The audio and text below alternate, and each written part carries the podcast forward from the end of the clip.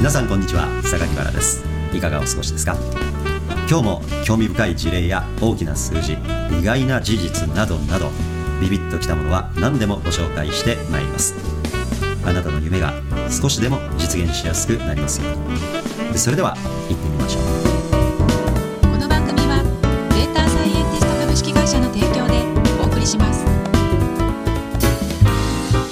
外部ブレーンの力をどれだけ引き出すかこのテーマについても少しお話をしたいんですけどね、はい。外部ブレーンとは、まあ、例えば分かりやすいのはウェブ制作会社さん、はい。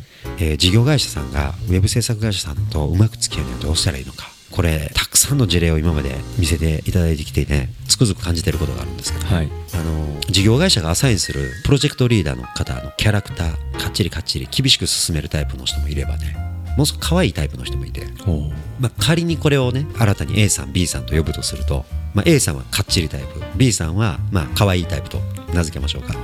A さんの要素と B さんの要素を両方持ってる人が最高です。厳しい要素と可愛い要素ってことですね。カチカチだけやっていくようなタイプの人はね、うん。その厳しさが合理的だと思って厳しくするんですけど実はねその人が見えていない不合理さが随分あってその負の部分とねまあプラスの部分とマイナス部分とは見事に拮抗してしまっていることが多いんですよ。その人が見えてないその人って A さん？そうですね。そのカチカチ進めるタイプの人ですね、うんうんうんはい。うん。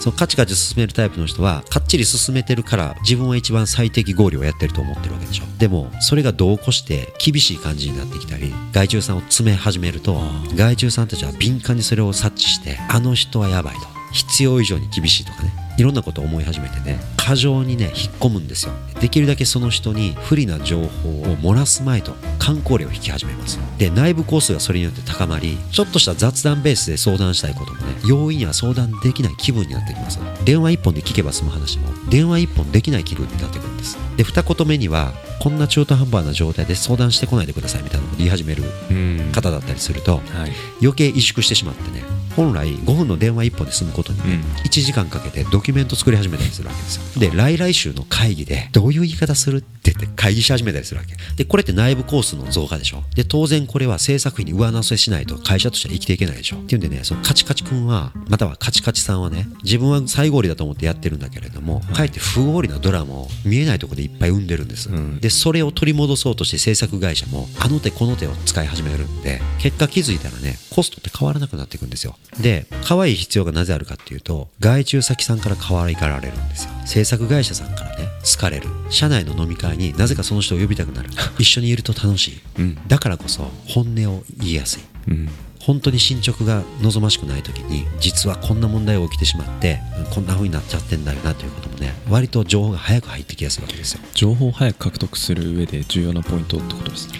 それでちょっとぐるっと話を戻ってきましてね。うん。そのいわゆる A さんのカチカチ進めるというそれは良さですよね。そこだけ見れば素晴らしい。そして、まあ、B さんの魅力である制作会社に何かしらんけど好かれてしまうとかね。本音をお互い伝え合う能力があるとか、うん。それをうまく言う力があるこの親密さを確立する能力っていうのはね、両方一人に備わってるのがベストで、はい。もう一人になければこの A さんと B さんをうまく組み合わせてチームとしてその制作会社と対応するようにすると。うん。役割分担型の場合は A さんと B さんがお互いのキャラをよく分かっている人があるんですよ。自分はこんなタイプだよね君はこんなタイプだよねよってこういうリスクがあるからねと。自分が対応した場合はこんなメリットあるけどこんなリスクが出るからその時は君よろしくねと。うん。っていうふうに自分のキャラを把握してるからこそリスクが予測できる。そのリスクが発生するとプロジェクトが不合理になってコストが増すのでそれを抑えるために今度は協力をするぞと。うん。これ最初に申し合わせといてね。そこポイントですよね。今聞いててですね、A さんと B さん一緒にプロジェクトした時に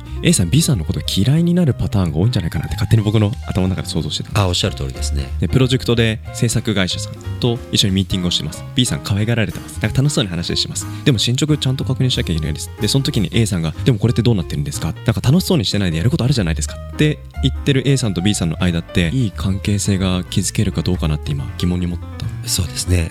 ですからそういうことがね起きやすいわけですよね。そういう事態を起こさないようにするためにはやはり事前の準備っていうのがそれ大事ですね。まあ料理でも何でも準備が大事でしょ、はい。最初にややこしいやつは切っておくとか油を適度に引いておくとかね。でプロジェクトではしばしばこれがおろそかになりますからお互いのキャラをぶっちゃけ合ってね。うん。そのいわゆるキャラリスクってあるじゃないですか。はい。自分のキャラだからこそ得られるメリットとリスク両方ありますねこれをやっぱりチームで十分に話し合ってですねチームとしてどうやってリスクを抑えるかということこれも申し合わせておく必要があるんです必要ですね。なんかその時にどう制作会社を最大限に活用するかパフォーマンスを引き出すかために A さんと B さんが一緒にいるんだっていうことをお互い言葉にして取り交わししておくってことが重要な気がしますよね。そうですね。外部パートナーを最大限に一緒にいいようにうんやっていくにはね、はい。それ不可欠だと思います、はい。それなしにね外注さん先がやってくれる仕事にね厳しくやり始めたらどうなるかって話ですよ。っていうんできっちりやってくれ始めはするんだ